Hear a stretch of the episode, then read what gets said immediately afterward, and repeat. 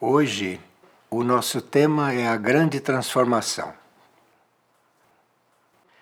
Como o planeta que ainda não é sagrado, a Terra sozinha não tem força suficiente para sustentar um ritmo acelerado de transformação na sua humanidade. Diferentes escolas espirituais emitiram seus ensinamentos a respeito da transformação que é possível à humanidade da superfície desta Terra.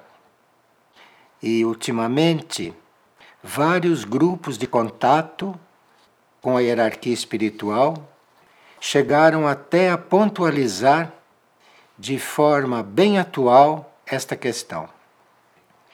Mas a transformação humana é produto também da disciplina e do esforço que cada indivíduo faz sobre si mesmo, guiado pelo seu próprio interior e às vezes guiado por instrutores de outros planos de vida, instrutores que nós chamamos de hierarquias.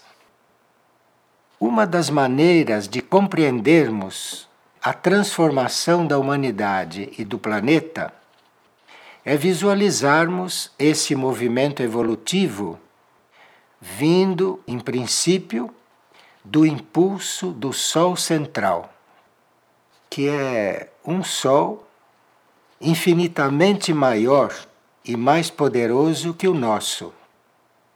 Do coração desse Sol maior vem, segundo os instrutores de uma escola espiritual que não é terrestre, do coração desse Sol maior vem o impulso que atinge o coração de luz do nosso mundo.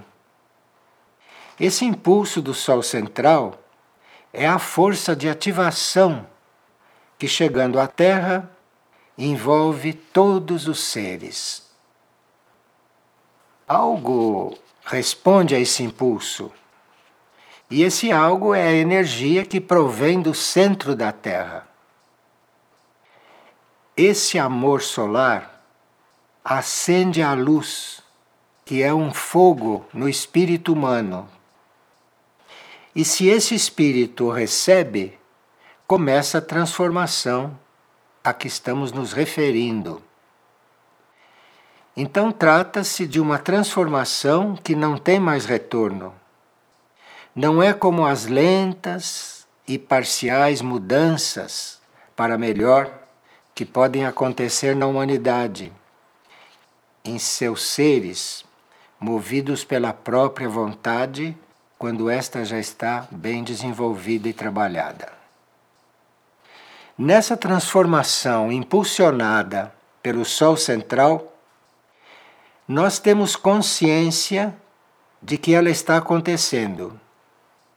E sabe-se que não há mais retorno para estágios evolutivos mais primários e como podemos perceber que a transformação impulsionada pelo Sol central sobre nós é duradoura e é verdadeira? Nós percebemos isso pelo amor à evolução que surge em nós e que não fica abalado por nenhum movimento externo e por nenhuma reação da nossa natureza humana que tende quase sempre para a inércia ou para o acomodamento. Durante essa transformação, dentro de nossos corações há sempre um nosso pedido de perdão, que é emitido e que chega a todos os pontos do universo. E nesse estado muito especial em que nos encontramos, de pedirmos perdão e de estarmos sendo transformados, percebemos o preparo pelas hierarquias do Mestre e Senhor do Tempo, como é chamado o Messias. Transformados que somos, passamos a esperar por esse Messias. Se a grande transformação for ocorrendo em nós, então sentimos que estamos encarnados para esperá-lo. Estamos encarnados para esperar esse Salvador. Sabemos que é com a chegada desse Mestre, que na realidade está retornando, porque ele já esteve aqui antes, que começará uma transformação geral na humanidade. E não somente nos indivíduos que se esforçam para isso há tantos séculos e milênios. Mas tenhamos sempre presente que é do centro do nosso universo, do Sol central, que provém o definitivo impulso transformador. Sabendo disso, prepararemos nossos pobres corpos e a nossa limitada consciência para receber um pouco mais e para poder suportar a nova energia. De Andrômeda, a galáxia central do nosso universo, é de lá que vem a luz, que vai sendo filtrada por etapas e que pode chegar a iluminar nossa mônada, nosso espírito e nossa alma.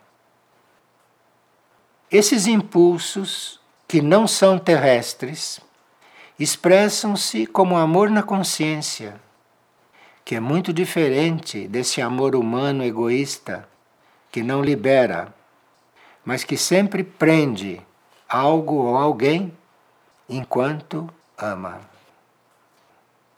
Essa é a transformação que traz consigo o perdão que necessitamos. Perdão que se plasma em nossas consciências. E se chegamos a perdoar a nós mesmos, então brota em nós uma fonte transformadora. E com essa fonte bem ativa, começamos a reconhecer o plano da confederação de mundos para a humanidade. Existe uma confederação de mundos adiantados e tem um plano para tudo. Se estivermos transformados, nos tornamos colaboradores desse plano evolutivo. Estando nesse estado, já não nos transformamos sozinhos. Colaborando com o plano evolutivo, vamos nos elevando em fraternidade, como ensinam as escolas maiores, guiadas por nossos irmãos extraterrestres e por seres que são canais deles aqui na Terra. A uma certa altura, já estando preparado o terreno dentro de nós pela luz de Andrômeda, que já estimulara o centro do planeta, então podemos suportar a vibração das consciências universais que trabalham na transformação da Terra. E à medida que vamos nos tornando canais para essa transformação, vamos irradiando esse amor para toda a humanidade e para todos os reinos da natureza mineral, vegetal, animal e humano. Então, se isso se instala, o planeta vai se tornando um mundo confederado. A Terra vai se sentindo parte do conjunto de mundos evoluídos. Assim, as legiões da luz vão se unindo para ajudar na total redenção da Terra. Planeta que necessita ser redimido do seu passado, que até agora o separava da evolução superior e universal. Andrômeda, como mundo de evolução superior, pode aproximar-se mais em irmandade. Então, nosso ritmo transformativo não será tão lento e tão irregular, cheio de pequenos avanços e grandes recuos. E à medida que a luz vai se fazendo em nossas consciências, grandes sóis começam a se aproximar e a se manifestar para a humanidade. esse é um futuro longínquo? Aparentemente sim. Mas a cada guerra que deixa de acontecer aqui neste mundo, a cada onda de paz que conseguimos formar, o espírito de fraternidade vai permeando sempre mais nossas consciências. E à medida que os servidores do plano, que se encontram entre os seres humanos, dão o seu sim ao plano de evolução, a transformação vai se operando e as grandes civilizações confederadas do cosmos vão se fundindo em espírito com a Terra. É quando todos os seres humanos vão tomar consciência do seu despertar e, quem sabe, assumam esse trabalho contínuo em si mesmos, elevando, portanto, todo o conjunto humano. A união de todos nós nesse trabalho de autotransformação se tornará a luz que iluminará a escuridão em que o planeta agora se encontra. O amor superior despertará em todos os que se entregarem à transformação e que tiverem sido tocados pelo impulso universal ao qual nos referimos. E à medida que formos nos confirmando nesse trabalho, a humanidade, como um só ser, chegará a manifestar princípios cada vez mais altos de irmandade, de fraternidade. Abre-se então os portais para um novo tempo. O novo tempo que produzirá uma terra redimida Nesse novo tempo, todas as mônadas, ou dos espíritos, que permanecerem na Terra, depois do juízo, encontrarão o caminho da luz do grande Mestre que no passado foi crucificado, quando de sua tentativa de redimir completamente o planeta. Só uma pequena parte da humanidade naquela época compreendeu do que se tratava no campo da transformação. Mas agora, com os novos impulsos universais, mônadas despertarão e encontrarão suas próprias linhagens que lhes indicarão quais são os seus serviços aqui na Terra. Terminará a atual indiferença da humanidade diante dos impulsos transformadores que recebe. Legiões de seres evoluídos poderão se aproximar da Terra sem ser rejeitados. E os caminhos do cosmos, indicados nos atributos do centro planetário Erx, que já foram revelados à humanidade, esses atributos serão bem recebidos. A consciência do infinito surgirá nos seres. A cura de Aurora ajudará a todos, e a luz de Mirnajá encontrará nas mônadas, nos espíritos, as portas abertas para etapas mais adiantadas de transformação. Porque essa nossa transformação de agora é preparatória. Hoje, a humanidade ainda é considerada consciência em despertar. Tenhamos coragem para deixar que os véus de ilusão possam cair e para que possamos olhar sem medo para o nosso próprio interior. Quando a humanidade do cosmos estiver amplamente projetada aqui, na superfície do nosso planeta, então a Terra estará irreconhecível e estaremos no novo tempo. É bom que a gente veja isso nessa perspectiva para que a gente seja estimulado a dar os passos que tem que dar. Isso tudo está sendo cumprido mas vamos ainda precisar trabalhar para que retrocessos não se deem e para que as novas guerras possam ser dissolvidas à medida que forem se armando dissolvidas pelas orações que a humanidade está sendo convidada a assumir.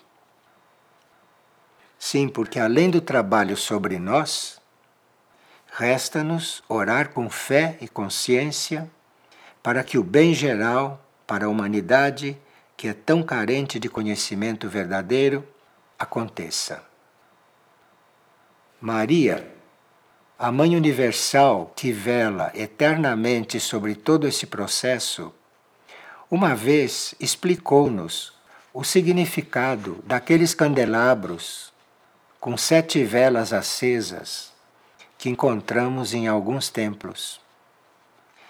Maria estava querendo nos indicar os sete princípios de Deus básicos para a nossa transformação, se forem procurados e vividos. Esses princípios são amor, unidade, perdão, redenção, paz, cura e transfiguração. Nesses princípios encontram-se muitos graus de transformação. Começando-se pelos trabalhos que consideramos os mais simples, iremos ascendendo nessa escala e iremos nos sentindo libertos do que nos prende à inércia. Inércia, essa propriedade da matéria que tanto atrai e ilude os seres humanos. A inércia que tão bem conhecemos. Então, buscando amor, unidade, perdão, redenção, paz, cura e transfiguração, que são os princípios de Deus, estaremos empregando corretamente nosso tempo e indo ao encontro daqueles impulsos celestes que não estarão mais chegando à Terra inutilmente.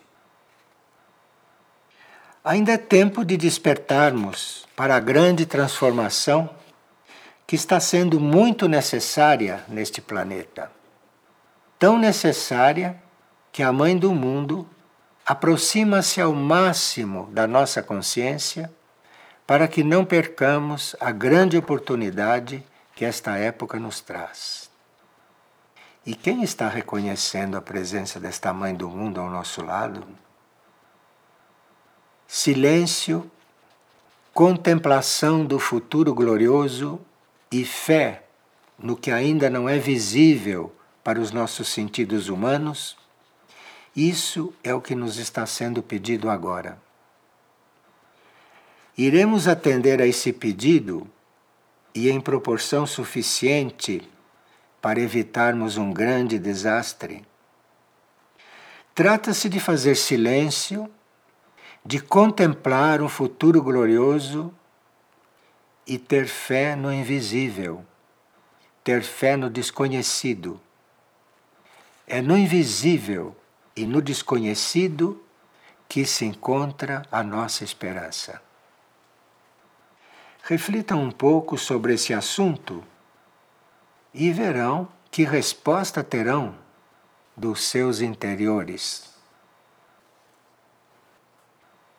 Aqui nós temos uma série de perguntas que nos enviaram e que tentaremos responder.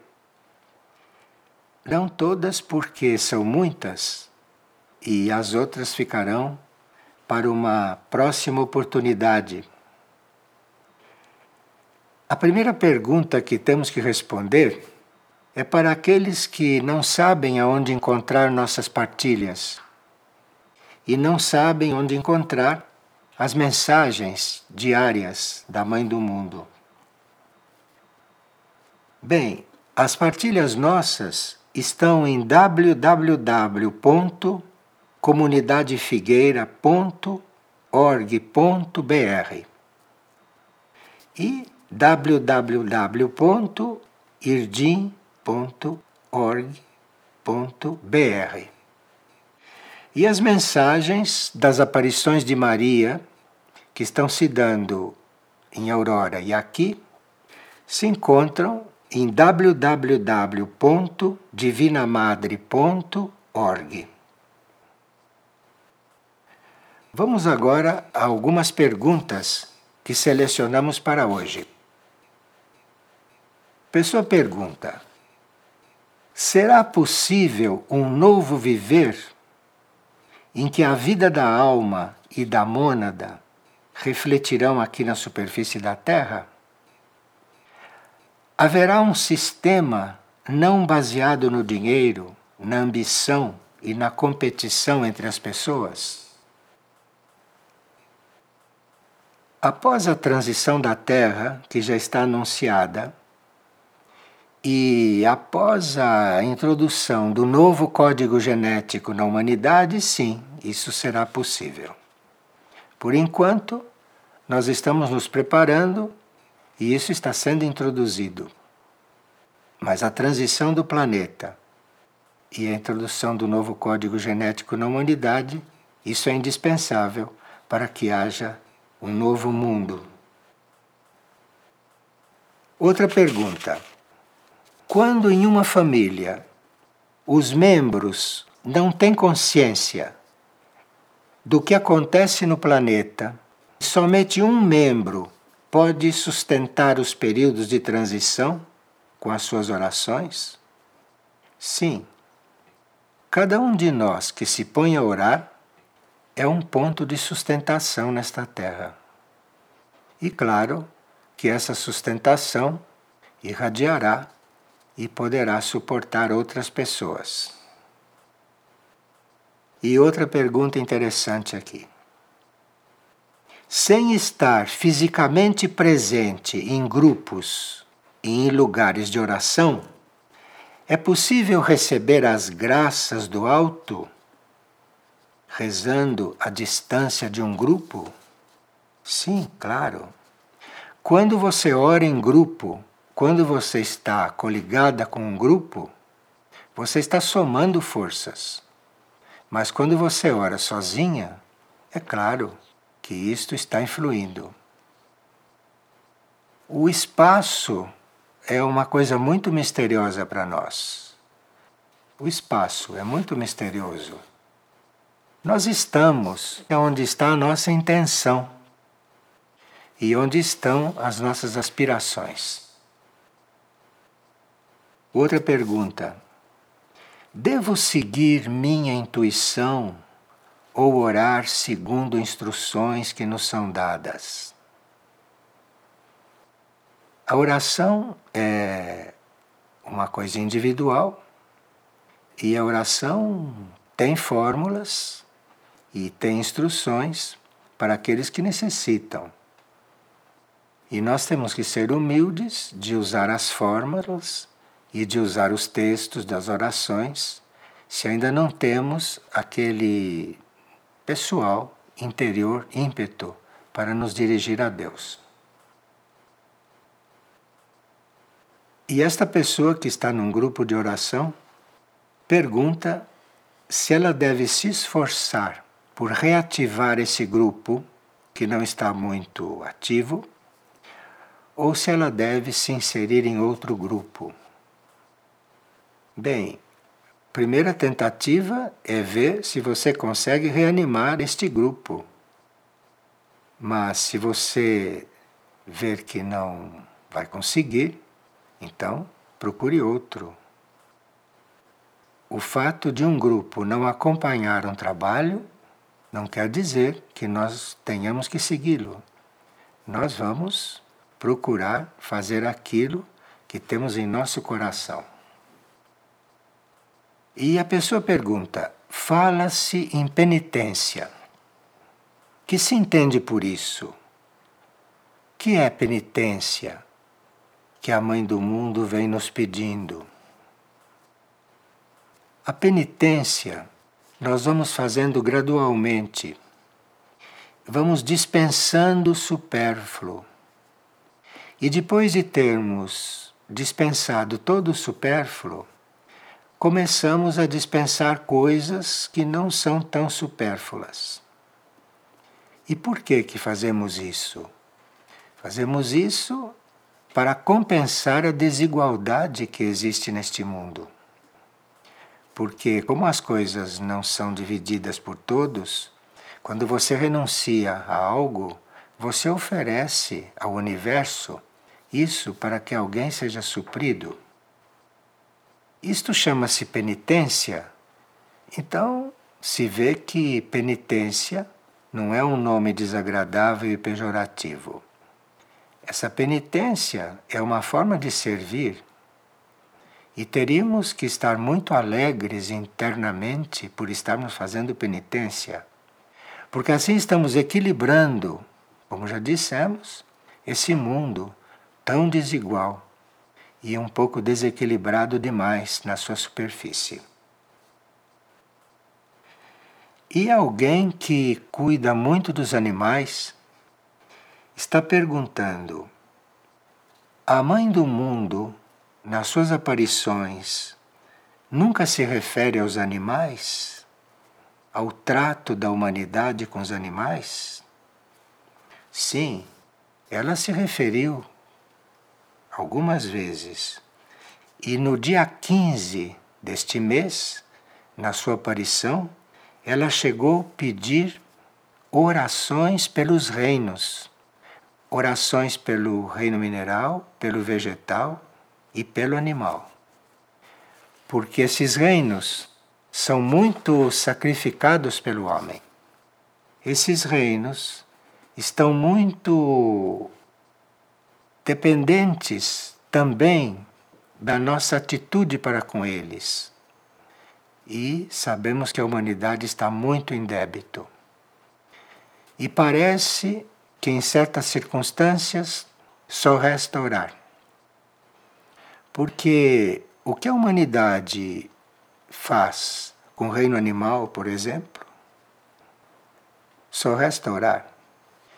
Eu não sei se antes da transição planetária e se antes de receber um novo código genético, se a humanidade vai deixar de sacrificar os animais como sacrifica. Mas nisto tudo deve haver também um karma do reino animal. E isto não exclui que nós tomemos a nossa posição com relação a isso e não sacrifiquemos os animais e não tratemos os animais como quase todos fazem. Porque aí estaremos sendo pioneiros de uma situação pacífica, de uma situação dentro dos planos de Deus, não? Para com os outros reinos da natureza. E não é só diante do reino animal que nós estamos em débito, mas diante do reino vegetal também e diante do reino mineral também. Enfim, parece que neste momento nos resta orar e fazer a nossa parte.